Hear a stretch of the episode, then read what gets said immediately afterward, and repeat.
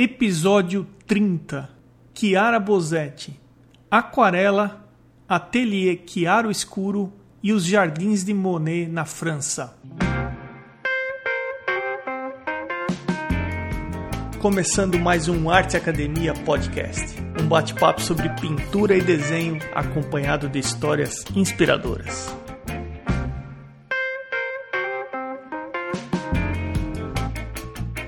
Kiara, seja bem-vindo ao podcast.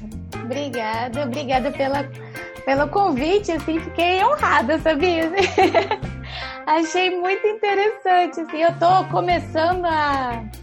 Eu até queria falar isso, eu tô começando agora a me enturmar mais com os podcasts, ouvir essas outras formas de informação, e achei bem legal que foi eu ouvi o seu e você falou, ah, a questão do trânsito, eu pego um trânsito danado para ir para ateliê, porque eu moro longe da ateliê. Aí eu vou ouvindo no carro uma infinidade de coisas, assim. Achei assim, ah, que bacana, tô, tô nessa vibe, total. Então, você sabe que é uma coisa que eu percebi que está começando a crescer no Brasil, né? Aqui nos é. Estados Unidos é super popular. Como, é uma imagina. coisa é, muito popular e audiobooks e podcasts, porque assim, o, a cultura do americano é o carro, né? Tudo é pensado para se deslocar através do carro.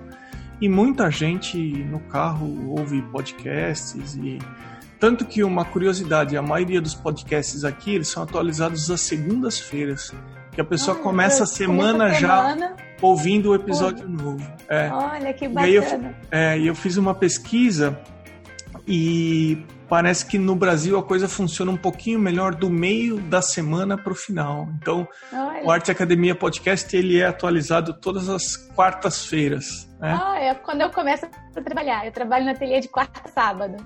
Eu fico lá bastante tempo. Aí eu juntei assim meus dias todos e de quarta a sábado eu tô lá. Ô Kiara, você poderia começar uh, contando como é que você começou a se envolver com arte? Eu sempre gostei de pintar, desenhar, brincadeira de casa era essa.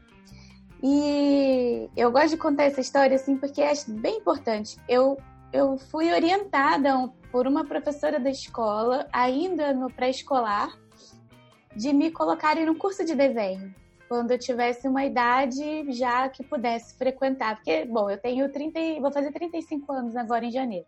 Então não tinha muita coisa envolvendo criança como tem hoje, mas a escola que eu estudava, ela tinha um envolvimento de criativo, uma coisa assim um pouco mais diferente do que outras escolas, mas também nada de extraordinário. E a professora percebeu que eu desenhava muito durante o tempo de aula e ela falou com os meus pais, meus pais ficaram com aquela informação. Quando eu tinha uns sete anos, eu entrei num curso de pintura que tinha aqui na ilha. Eu moro na Ilha do Governador. E também é um lugar que ainda não tem muitas coisas em relação ao resto da cidade, mas, mas tinha um curso aqui que era um, muito interessante. Ele era numa barca e tinha um deck. O curso era no deck, a barca era uma galeria flutuante, então era, era, tinha exposições de quadros dentro dessa barca velha que ficava ancorada numa das praias aqui da ilha. E então foi meu primeiro contato com a técnica em si. E eu passei cinco anos lá, direto, fazendo aula de tudo que tinha, porque gostava. Não, eu, como eu comecei muito pequena, eu, eu fui.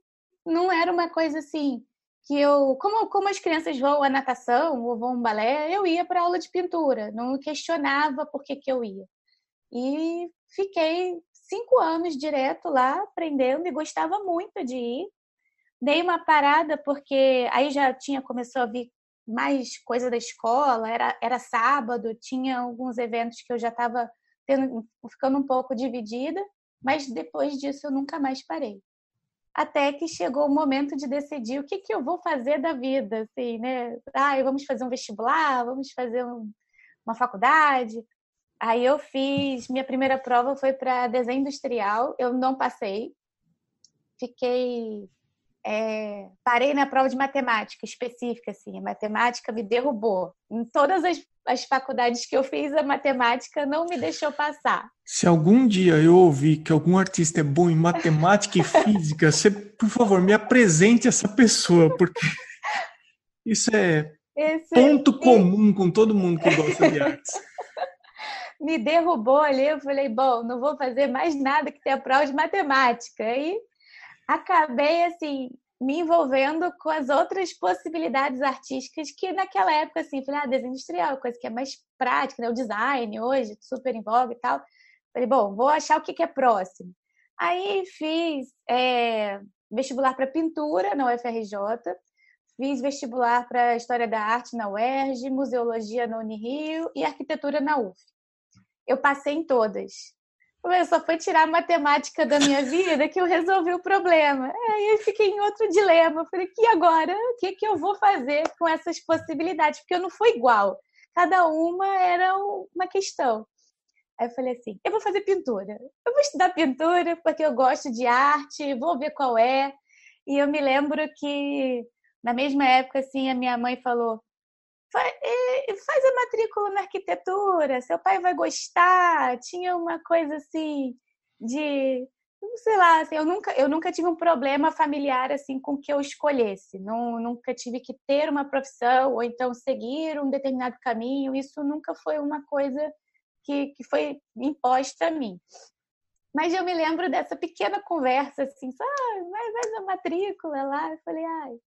Primeiro era, se faz o vestibular, eu falei, ah, por arquitetura não vou passar mesmo, porque tem os cálculos lá, não vai acontecer.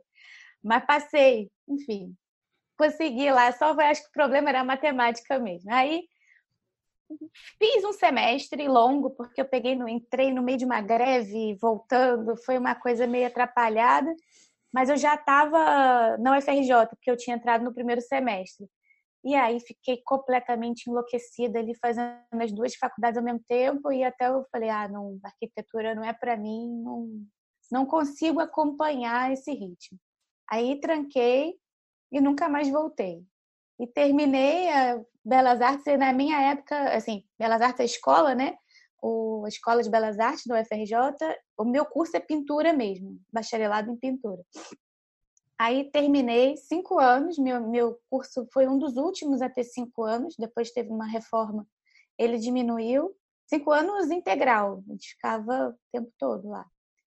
E depois eu, um ano depois, eu estudei, assim, aí eu fui abrir o ateliê, não sabia também muito bem o que, que ia acontecer, Falei, se eu não inventar o meu trabalho, ele não vai existir. Então eu fui correr atrás. Assim, eu já dava aula particular em casa, dava aula na casa de cultura que tinha aqui na ilha, que fechou, não tem mais. Uma pena, mas tem um movimento artístico aqui na ilha ainda, mas acabo que eu me distanciei um pouco. E fui para Laranjeiras, montei o ateliê meio sem saber o que, que, que, que ia acontecer com ele. E foi dando certo ali. Eu, eu também estudei ilustração botânica, é, ilustração científica, fui fazendo um curso paralelo aqui no Jardim Botânico do Rio de Janeiro, paralelo com a própria faculdade. E assim, eu me identifico muito com a questão da ilustração botânica. Eu achei meu caminho ali, assim. Mas também é um mercado difícil de trabalho aqui que eu não consegui engrenar mas eu estagiei, eu trabalhei de graça, na verdade. Então, se eu quisesse trabalhar de graça, eu teria ainda mercado para fazer. Mas essa não é uma questão, não dá, não, não deu. E, e foi justamente quando eu entrei para o mestrado também. Então, eu tive que parar um pouco os desenhos e continuar o mestrado, porque era uma coisa que eu queria fazer. Eu fiz mestrado em História da Arte. Você falou uma coisa importantíssima aí. Se eu não construir o meu trabalho, se eu não criar a minha maneira de trabalhar, eu não vou conseguir prosperar na arte. É, você sabe que isso é uma coisa que de vez em quando eu percebo com algumas pessoas que estão envolvidas em arte, que eles colocam a responsabilidade da carreira dele nos outros. Então, ele ele fica esperando que a galeria faça tudo para ele, ou ele fica esperando que o não, porque o sistema econômico a política de cultura da cidade onde eu moro não faz o que deveria fazer. Então, assim, ele abre um leque, ele acaba arrumando um monte de culpados, ao invés de pegar e assumir a responsabilidade, assumir a bronca e falar assim: você quer saber? Eu vou, vou arregaçar as mangas e vou atrás é... do que eu tenho que fazer para conquistar. O que, que eu tenho que fazer? Tenho que fazer isso. Então, mergulha de cabeça e vai atrás. Foi mais ou menos isso aí, porque eu, assim, de certa forma, eu falei, ah, é a pintura que eu quero estudar, então vamos lá, vamos ver como é que é esse negócio. E fui, estudei. Falei, agora eu tenho que fazer alguma coisa com isso que eu estudei. E, assim, é, realmente, eu não tenho na época que eu tinha acabado de sair da faculdade, eu não tinha uma visibilidade, a gente também não tinha todos os instrumentos que também tem hoje, um Instagram, uma coisa assim tão mais fácil de visualidade. Falei, bom, vou fazer o que, que eu posso fazer, o que, que é possível fazer nesse momento. E eu também acho que eu tive uma sorte do destino, porque a loja que funciona, o ateliê hoje, assim, era do meu pai e estava vazia não tinha nada funcionando lá. E eu falei, ai, pai, me empresta a loja que eu vou montar um ateliê lá.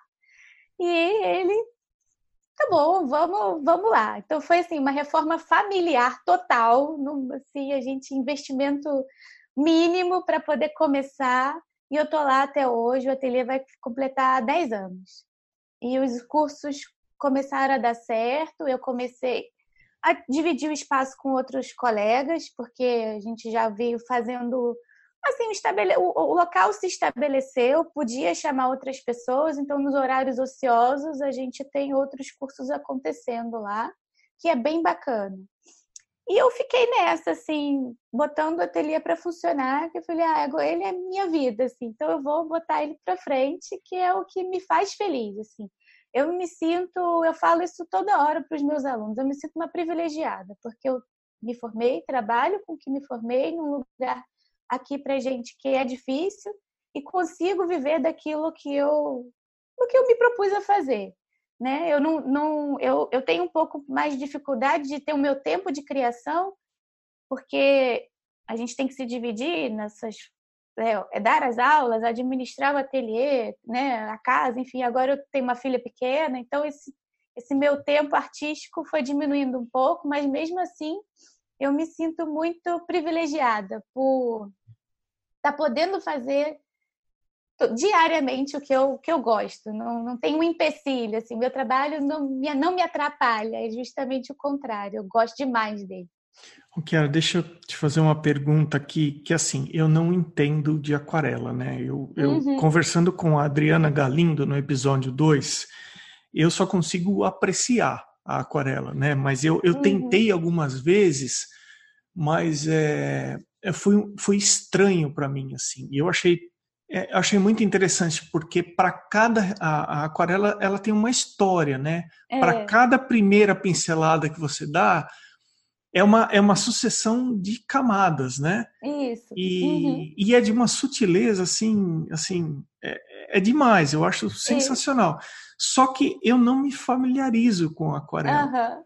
Então, como um, um, uma pessoa que gosta de ver imagens, eu sei quando uma aquarela ela me atrai pela estética dela, pela qualidade de quem fez, e tem uhum. aquarela que é mais ou menos. Né? É.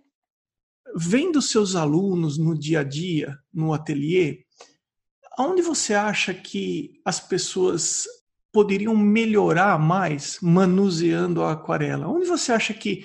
Porque assim, eu vou te falar, o meu universo é a tinta óleo. Então, uhum. uma coisa que é recorrente em quem pinta óleo o óleo, você, por exemplo, você fez a mistura da cor na paleta e você aplica na tela. Você uhum. aplicou uma vez, pronto, parou.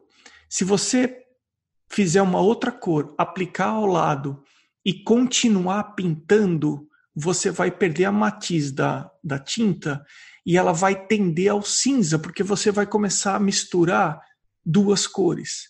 Então, uhum. um problema recorrente na tinta óleo são pinturas sem uma cor adequada, porque as pessoas misturam muito as pinceladas, né? Elas misturam muito as cores e perdem a matiz e fica cinza.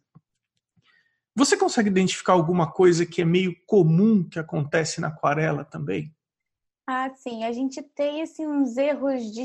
Eu não gosto muito de falar erro, não, porque é, eu acho que, que, não é bem um erro, não é um erro, é uma falta de domínio, eu imagino dessa maneira, assim. Que o erro, às vezes, de um erro sai alguma coisa interessante, porque a gente lida um pouco com acaso do, na aquarela.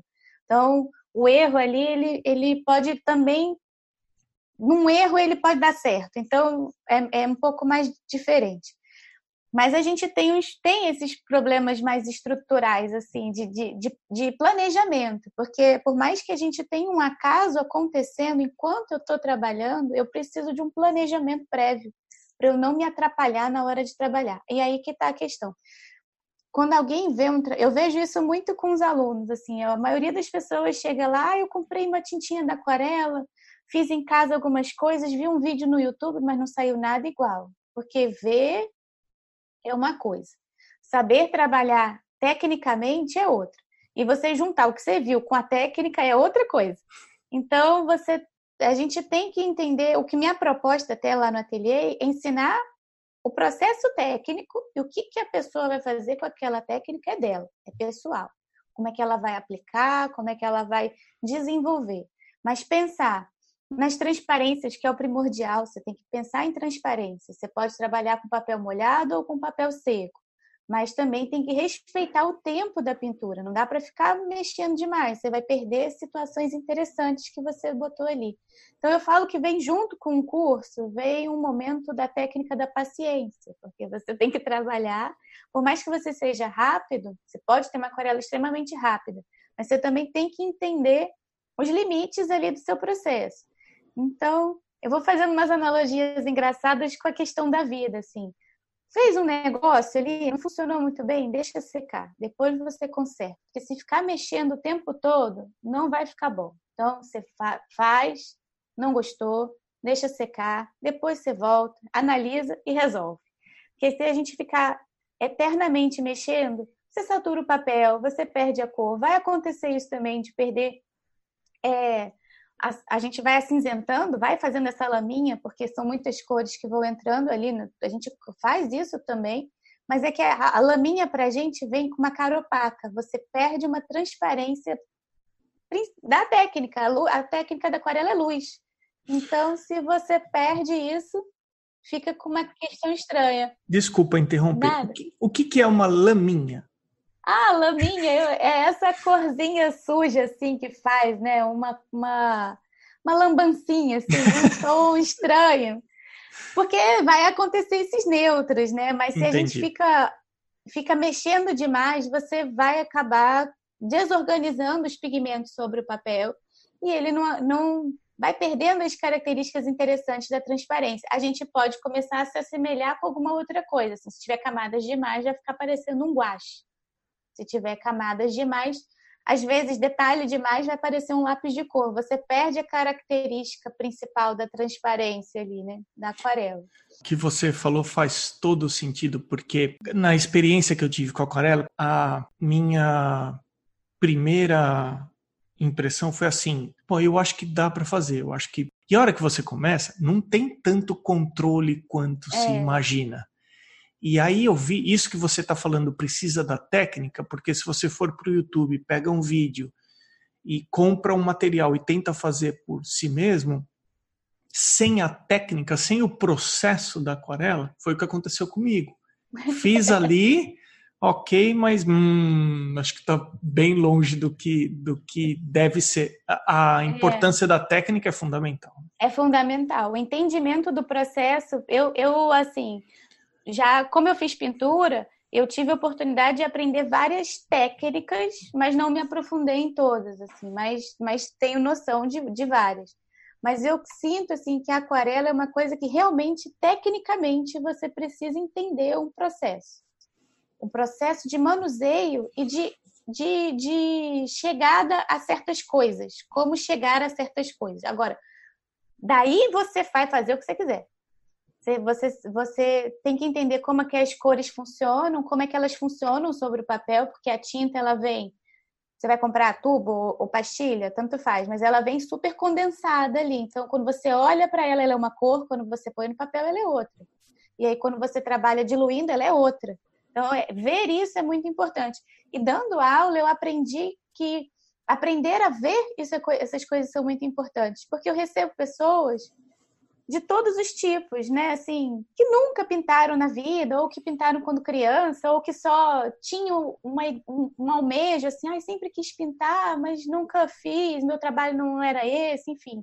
Então, a, é, apresentar esse beabá assim foi muito importante para para todo mundo e ao mesmo tempo para mim, assim, ver como isso faz parte do processo, como, como entender o processo é importante, né? E dali, dali cada um vai andando para o seu próprio caminho. Olhando aqui no seu Instagram, eu vejo algumas fotos do ateliê, todo mundo em volta da mesa. A impressão que eu tenho vendo o seu Instagram primeiro, é o ambiente do ateliê, que me parece ser uma coisa muito agradável, e recheado Sim. de gente, né? É... Quantos alunos você tem? Como é que funciona o ateliê? Olha, o ateliê tem, assim, eu ofereço vários horários em várias turmas. Eu tenho turmas de duas horas e fico lá, assim, de duas em duas horas eu vou trocando a turma. Hoje eu tenho 16 turmas de aquarela. De quantos alunos cada? Tem, tem turma, vai variando um pouco. Assim, o ideal são seis, mas tem turma que tem oito, tem turma que tem cinco. Vai, eu, vai, depende do horário. Tem horário que, que funciona melhor, tem horário que às vezes vai perdendo, porque lá é livre. Você começa no momento que você quiser e você para no momento que você quiser. Então, é sempre oscilante, mas eu tenho alunos que estão comigo há quase 10 anos lá quase que um momento terapêutico, ficar ali comigo, um encontro semanal, assim, e vão e ficam. E tem gente que vai por algum objetivo, assim, ah, eu tô de férias e quero fazer algumas aulas. Eu vim para o Rio, tô começando a receber, assim, pessoas assim, ah, eu tô, vim para o Rio fazer curso e quero ficar aqui um mês. É, e, e tem, a, ah, tem os, os pessoas assim, ah, aposentou, quis pintar, nunca pintou e vai lá para o ateliê passar o tempo. Aí faz um tempo de aula de aquarela comigo, aí pula para um desenho, pula para o outro curso, depois volta. Também tem esse tipo de, de aluno que vai experimentando um pouco de tudo. Tem uma outra coisa que eu vi no seu Instagram também que eu estou super curioso para saber como foi. Que eu vi que você foi para os Jardins de Monet, na França. Isso, Isso aí. Kiara, minha cara, me conta como foi essa experiência, porque eu tenho muita curiosidade de saber. Nossa, foi assim, foram várias, não foi uma experiência, foram várias experiências, assim, foi uma semana fenomenal. O que, que aconteceu? já era um desejo antigo. De vez em quando eu faço isso pelo Rio mesmo, assim, eu monto um grupo que está interessado, a gente vai no museu, vai numa exposição, conversa um pouco sobre o que está acontecendo ali. Eu, eu tenho formação em História da Arte no mestrado, mas assim, eu não sou uma historiadora da arte, eu não sou acadêmica, né? Eu estudei para mim e para as minhas, minhas necessidades, mas não continuei no mundo acadêmico. Mas, mas com o que eu tenho, eu informo os meus alunos. Então a gente junta, vem uma exposição de fora, eu levo, faço um antecedente, comento um pouco sobre o que, que é aquilo, por que, que é aquilo, e, e é um costume que a gente já tem. E aí surgiu uma ideia, ai, porque e a gente vai nas praças de vez em quando, não é uma coisa que a gente faz com muita frequência, mas tendo um dia bonito e todo mundo quer, a gente monta uma turminha também, vai desenhar num, num jardim, numa praça, sai um pouco do ateliê. E aí foi uma ideia que veio dos alunos, é, não foi, é, não foi de agora, já era um projeto antigo e um desejo grande, mas agora que, ele, que a gente conseguiu realizar. Então a gente fez uma semana de imersão cultural e artística. A gente passou. Eu fui com um grupo para Amsterdã, inicialmente, que a gente fez uns três dias lá, mas o, o, planejamento mesmo era ficar uma semana, a gente ficou de domingo a sexta-feira, é, com, com atividades no, em Paris. A gente fez museus que tivessem é, a ideia impressionista, então eu, eu, separei um momento da história da arte, a gente estudou esse segunda metade do século XIX lá na França, que foi né, onde surgiu uma infinidade de movimentos e, e situações né, novas para a arte, e a gente foi para lá. Então, a gente visitou os museus que tinham a ver com essa época. Então, a gente foi no Marmottan, no Museu d'Orsay, e visitamos o Jardim de Monet para finalizar, porque foi daí que o projeto começou a concretizar. A gente comprou um livro, uma aluna veio com um livro maravilhoso de um, de um ilustrador. Ele chama Fabrice Moirot.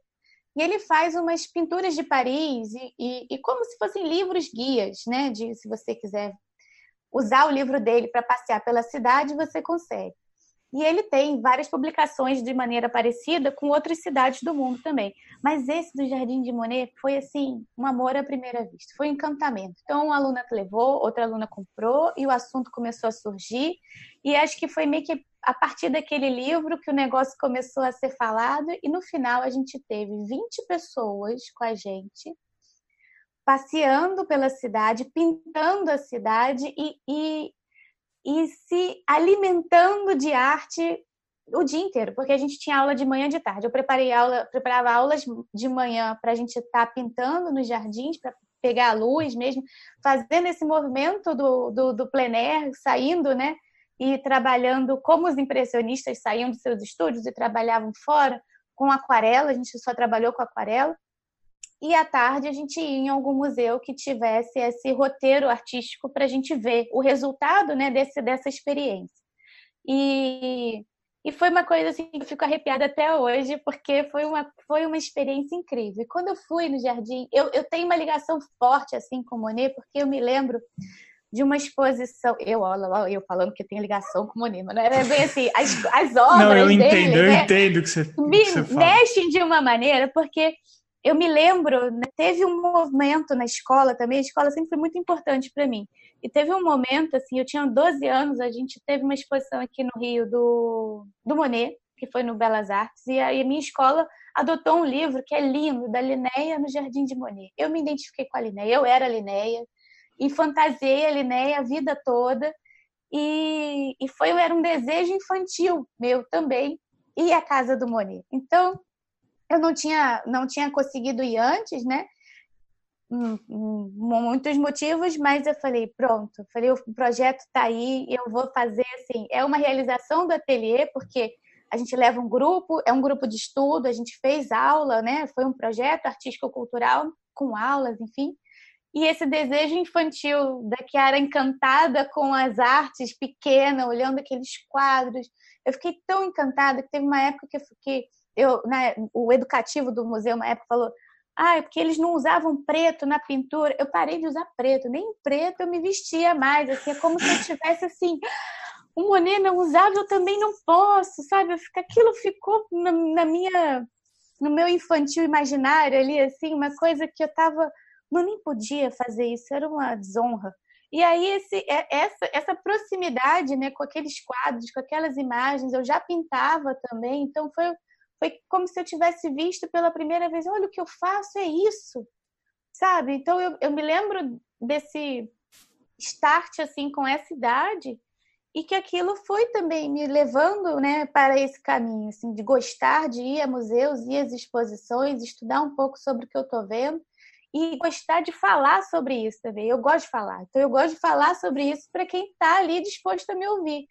E e eu vejo que é, que é uma falta, né? Por mais que as pessoas com quem a gente trabalha tenham um acesso à cultura grande, falta quem os explique, falta quem, quem também mostre esse mundo. Então, foi uma experiência tão incrível, tão enriquecedora, tão, tão interessante. Agora a gente está procurando um espaço que receba uma exposição sobre isso. Assim, estou fazendo umas propostas, enviando para os locais, vamos ver se, se ela sai do papel com as obras dos alunos, né, também. E como que é fisicamente o jardim? Como que é essa área da cidade? Como que é o Você sai um pouco do da, né, do, do, centro de Paris ali, é, ele é um pouco distante. Aí a gente até parou no meio do caminho, a gente foi a uma pequena cidadezinha que o Van Gogh viveu os últimos dias, a gente aproveitou, fez essa visita chama Oversoise, uma cidade que ele, a estalagem onde ele é, se suicidou, assim, é, fica uma hora e acho que o Giverny uma hora e meia, alguma coisa assim, de Paris, não é tão perto. Mas é, mas é um caminho lindo de fazer, e a gente foi na primavera, então tava com tempos, o tempo estava lindo, tudo não choveu, foi assim, um, tudo iluminado. E realmente, isso foi muito interessante. A gente saiu da cidade de Paris, que tem uma característica e fomos para fora e a gente pôde perceber como essa questão da cor e da luz era importante para o próprio artista. Essa vivência foi assim, é, é uma coisa difícil de descrever. E é só que a gente sente, nossa, eu estou vendo a mesma luz que ele estava vendo, assim, e isso motiva a ter uma cor diferente e ele capturava aquilo e botava no quadro. Foi muito enriquecedor. E o jardim é grande, ele é dividido em dois pedaços. Tem o jardim de águas, que tem aquela, aquela ponte, né? toda aquela característica oriental que ele colocou no jardim, e tem o jardim ao redor da casa, que é um monte de pequenos canteiros coloridos que você vê explodindo de cor assim. Realmente é praticamente um jardim impressionista, porque lembra muito a pintura e a pintura lembra muito o jardim. É, é difícil de desassociar assim, uma coisa da outra parece micropintas de, de tinta, assim, numa tela gigante que você está passeando por dentro. É uma coisa fantástica. E o jardim é bem cuidado e ele tinha né, esse, esse carinho do, do, Monet que passou para uma enteada dele. E essa enteada viveu a vida dela muito na casa, né? Ela até casou com um dos filhos do Monet, eles viviam ali. Só que eles morreram, ficou a casa ficou para o último filho dele, que não tinha herdeiros, e ele doa para o governo francês a casa. Ela, ela hoje faz parte do, ela é do governo, não é da, da família, e ficou um tempo sem conseguir é, sustentar aquele jardim. Então, hoje tem uma fundação, hoje, acho que é desde 1990 mais ou menos essa fundação existe, mas ela ficou um tempo meio abandonada. Então, o jardim que a gente vê é um jardim restaurado, mas com todas as características do jardim original. Eles, eles fecham a casa de novembro a abril, mais ou menos, para manutenção, e é uma época de inverno, então o jardim está tá já com sua característica invernal. Você não visita, mas é uma época de manutenção.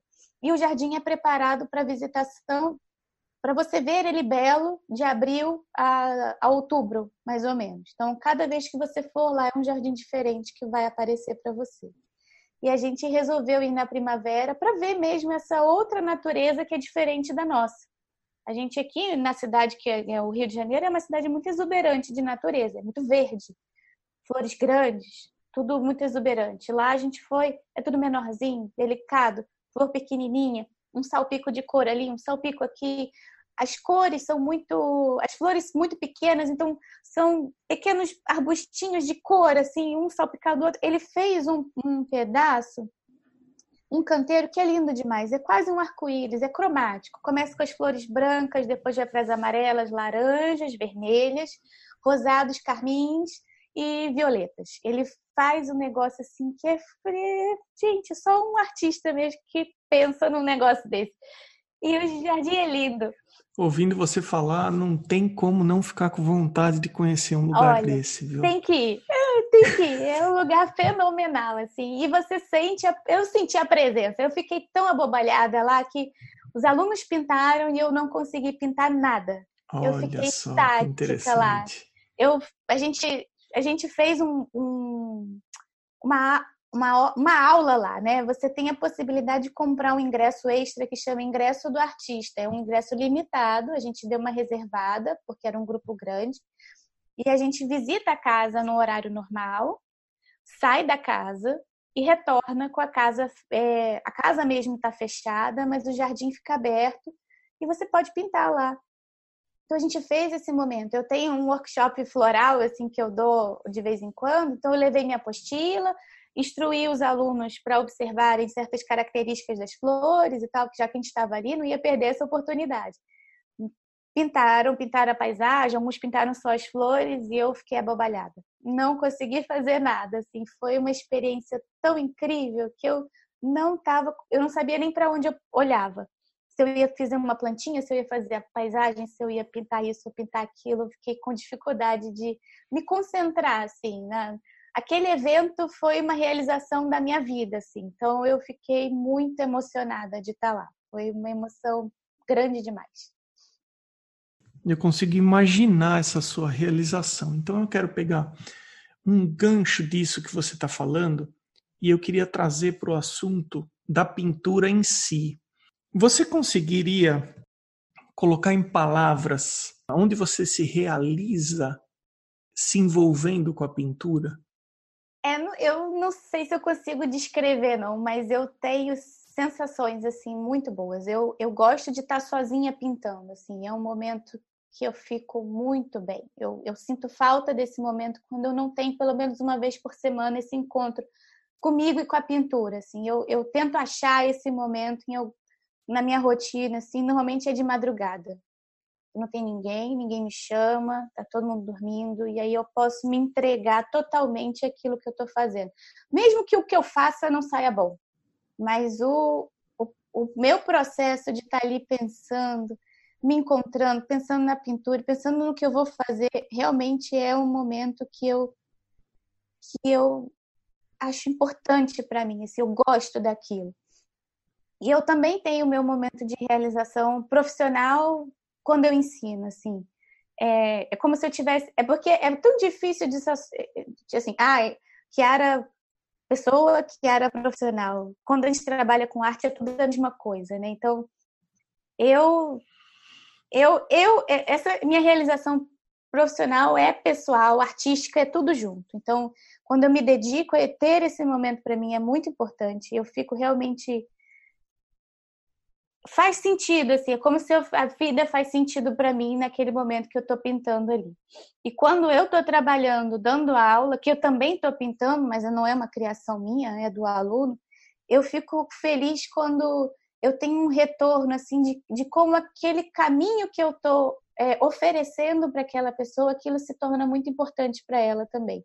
Não sei descrever assim é, como é, é é tão, tão pessoal isso, mas para mim é, é isso assim, como se eu estivesse apresentando uma possibilidade nova de olhar para o mundo, ou de olhar para si mesmo, ou de superar um, uma questão, né? Ou se encontrar ali. Então, é, é, é um estar no ateliê para mim, ao mesmo tempo que eu também lido com as frustrações diárias de todo mundo, eu lido com essas pequenas realizações. Então, é muito muito legal essa parte assim de eu poder estar tá ajudando alguém a se encontrar em algum momento também na vida. Isso para mim é eu que é o que eu falo, eu sou uma privilegiada por estar no meu lugar, assim. Eu realmente gosto muito de estar onde eu estou, né? E, e enfim, eu acho que é isso, assim. Não é, essa pergunta não é nem um pouquinho fácil, viu, Karen? Então não, não fique constrangida se você, porque assim, eu, você falou uma coisa que bateu com o que um professor que eu tive aqui no curso falou. Em uma aula ele ele comentou que o artista ele tem que ser uma pessoa que goste de ficar sozinho. Porque tem gente que simplesmente não consegue é, se ver sozinho em algumas situações. Mas o artista, ele meio que precisa ficar sozinho com a pintura dele. Eu acho que essa, essa, essa parte da realização de pintura ela tem uma relação muito forte com o momento de estar pintando, com o momento de conseguir um efeito, com o momento de colocar a tinta na tela ou mexer com um pincel. Eu acho que é mais pelo ato em si do que as outras coisas que envolvem, né? Uhum. O ato de ficar sozinho pintando, eu acho que é, você foi bem, bem precisa assim na, na, na sua definição. O Kiara, a gente está chegando nas cinco perguntas finais da entrevista, mas antes eu queria dar uma reforçada para as pessoas que estão ouvindo a gente e que estão no Instagram. Passa a seguir o Arte Academia Underline Podcast, que é o perfil do podcast no Instagram. Eu coloco lá futuras entrevistas no Stories, alguns artistas que estão chegando, que, que as entrevistas já foram gravadas. Eu também coloco algumas coisas uh, relacionadas ao site, ao arteacademia.com.br. Então, só queria deixar reforçado aqui para quem tiver no Instagram, procura lá, arroba arteacademia, podcast. O perfil do podcast no Instagram só segue os artistas que são entrevistados, os artistas que nós comentamos durante as entrevistas é, até para facilitar, por exemplo, para quem quiser encontrar o ateliê Chiaro Escuro, é só ir até o, o perfil do Arte Academia Underline Podcast, que eu estou seguindo, então facilmente vai chegar no seu endereço, tá? Queria deixar esse recado aí. Kiara, cinco perguntas. Você não precisa responder em uma palavra só. Tá bom. mas tem que ser sucinta. Ai, vamos lá. o que é que não pode faltar na sua geladeira? Na minha geladeira, ai, gente. Bom, vai chegar o verão agora aqui e não pode faltar o mate carioca gelado. O que é que não pode faltar no seu estúdio além de material artístico? Ah, lá é o chá. Lá eu faço. eu tenho um envolvimento grande com chá também. Então lá a gente chega, eu faço um chá, o pessoal senta, a gente pinta, toma chá, conversa. Então chá lá não pode faltar. Aquarela com chá é a combinação. Qual artista que você gostaria de conhecer ou ter conhecido? Pois é, eu acho que eu tô nesse momento do Monet, assim, que eu cheguei muito perto, assim, eu acho que quase que conheci ele lá, sabe? Mas eu tenho essa predileção por esse momento do século XIX e esses artistas impressionistas, pós-impressionistas, são artistas que me chamam bastante atenção. Mas eu também tenho uma paixão grande pelo Vermeer, assim. Quando eu tenho algumas dúvidas, eu vou lá, olho os trabalhos e me sinto dialogando ali com alguma coisa assim, compositiva. Uma... Então, eu talvez gostaria de ter tido uma aula com o Vermeer, assim, sabe? Um bate-papo, mas que, que ele pudesse falar comigo. Eu, eu, eu, tenho uma predileção pela arte mais do passado, clássica, assim, e ele era um que eu também sou meio perseguidora, assim, gosto de ver o trabalho e estudar em cima dele. e a Margaret Mee, não posso deixar, ela também é uma que fã número um. Tem algum museu que você gostaria de conhecer que você ainda não conheceu? Ó, oh, eu. Sabe um lugar que eu ainda não fui, quero muito ir, que é aqui em Iotim, pertinho, e eu ainda não tive oportunidade de ir, mas é um, tá na minha listinha, vamos ver se a gente. Até o ateliê lá o pessoal também quer ir, vamos ver se a gente vai. E eu gostaria de ir no Museu do Prado, também não conheço, mas eu, eu assim, já fui a muitos museus, eu faço isso como um um projeto de vida também, assim. Então, eu viajo para ir ao museu e vou conhecendo as obras. É um meu projeto, assim, de, de vida, né? Trabalho para isso. Então, estou sempre envolvida nessa ideia e já fui a bastante lugar para ver mesmo as obras que me encantam. E o que, que é arte para você? Ah, meu Deus, eu acho que. Ai, essa pergunta é difícil. Para mim, para mim é a minha vida. Eu, eu acho, eu quando eu falo arte, assim, eu penso num mundo de, de, de pessoas que olharam o mundo, botaram sua impressão nele, cada um à sua maneira, e vão me contando uma história sobre isso, como eles perceberam. E eu não, eu olho não com um certo distanciamento, não é um distanciamento disso, assim. Eu sinto que eu também faço parte, assim eu também estou contando uma história, estou vivendo isso e estou dizendo alguma coisa. E, e aprendo com os que já vieram, espero deixar alguma coisa para aqueles que virão. Então eu acho que é uma comunicação, assim, é um, é um jeito do mundo falar também, né? É uma linguagem da vida. Eu penso assim, né? É a vida do que foi, que ele deixou para mim alguma coisa, e eu pego essa, esse caminho e, e vou deixando para o próximo alguma coisa também. Então, arte é vida. Assim. Legado, né? É um legado. É um legado, exatamente. Kiara, você é uma simpatia de pessoa. Né? Ah, obrigada. Adorei conhecer você, adorei que você aceitou participar do podcast. Muito obrigado. Ah, eu fico honrada. Obrigada a você. Eu achei o máximo, assim, dar uma entrevista. Espero que quem também esteja ouvindo a gente goste e se sinta motivado a fazer alguma coisa. Assim, é que eu até falo lá no ateliê, assim não é fazer, faz parte. A gente criar, ter esse contato com a gente, não precisa virar artista para poder pintar. Pintar é, é pintar, simplesmente. Você pode pintar, guardar para você, dar para mãe, bota numa gavetinha, mas fazer esse contato assim com com esse, esse outro mundo assim que é muito enriquecedor, né? Transcende a gente para outros outros lugares, né? Tira a gente do automático e do cotidiano. Enfim. Kiara, muito obrigado. Obrigada a você, viu? Foi ótimo. Essa foi a Chiara Bosetti. Eu sou o Emerson Ferrandini. Obrigado pela companhia e até o próximo episódio do Arte Academia Podcast.